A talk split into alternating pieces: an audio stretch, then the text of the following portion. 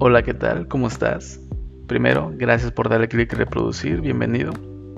Espero hayas escuchado alguno de los demás y si es tu primer capítulo, te cuento, este es un podcast audiolibro en donde voy narrando los capítulos que conforman al mismo libro, 50 historias cortas y malas. Que para el tiempo que alguien escuche esto, espero ya esté publicado. y si no, espéralo. En algún momento lo sacaré. Eh, los capítulos anteriores son igual, mismos capítulos del, libro, tocan diferentes temas. Y el capítulo de esta semana se llama Puto Insomnio. Es un texto que escribí no sé hace cuántos años. Pocas veces lo he sacado para releer y reeditar, reescribirlo, pero la verdad es que le he cambiado muy poquito. Me gusta mucho la estupidez con la que escribía antes. Creo que escribía con mucha simpleza y y me, me, gusta también eso. Transmitir algo con tan pocas palabras, con tan poco lenguaje que también como que es bonito, pues. Bien. El capítulo texto, esa historia, trata sobre cuando extrañamos tanto a alguien que nos quita el sueño. Cuando de verdad necesitamos a alguien. Y no necesariamente al lado de nosotros, o así como tenerlo al lado, tenerlo con quien pasar la misma noche, sino el saber que está en tu vida para que te dé cierta tranquilidad, su simple compañía o su simple existencia, el saber que, que sigue estando ahí, no sé, que el teléfono sonará con su llamada, que los mensajes de ella llegarán o de él, no sé, pero el saber que sigue estando la posibilidad de algo ahí con él, con ella, te tranquiliza. Cuando todas estas posibilidades se nos arrebatan y no necesariamente en una en un final definitivo, como lo puede ser una muerte o algo así, sino en simplemente una ruptura o una distancia, una lejanía entre dos personas. Distancia que conlleva su separación definitiva, cero contacto, cero mensajes, cero llamadas, nada, como la incertidumbre de no saber nada del otro, la necesidad del otro, como si una necesidad emocional, psicológica, que puede convertirse a lo físico, en donde llegas a un punto donde no puedes dormir. Ahorita más o menos entiendo cómo va todo eso, pero cuando escribí esto era simplemente escribir lo que realmente me, estaba pasando. Extrañar tanto a alguien que no puedes dormir. Y tratar de ponerlo en palabras bonitas. El texto se llama Puto Insomnio y no me juzgues tanto. Estaba muy chiquito cuando lo escribí y espero que lo disfrutes.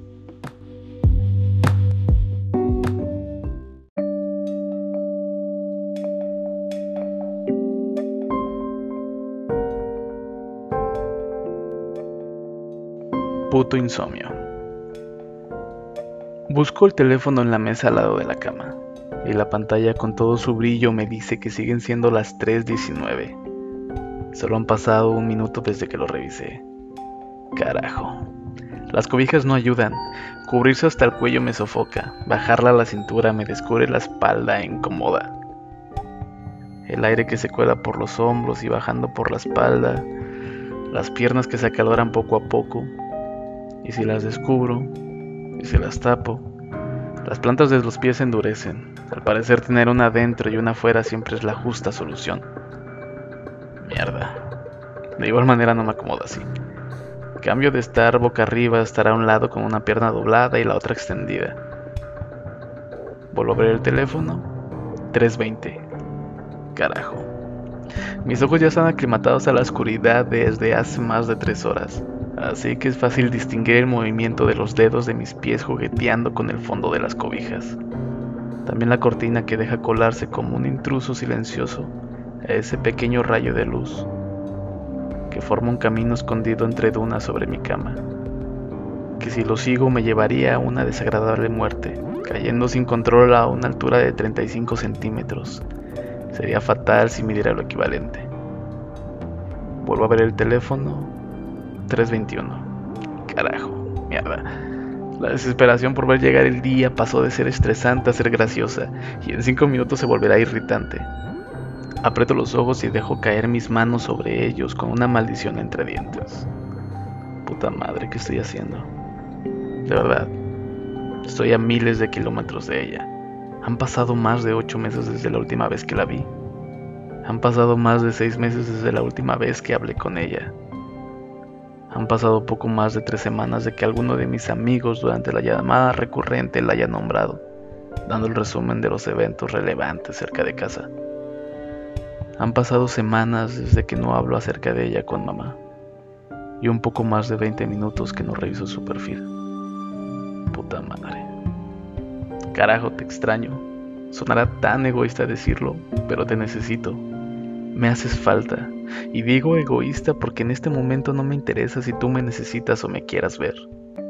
Lo que me importa es que, como niño pequeño, te necesito para al menos poder dormir esta noche.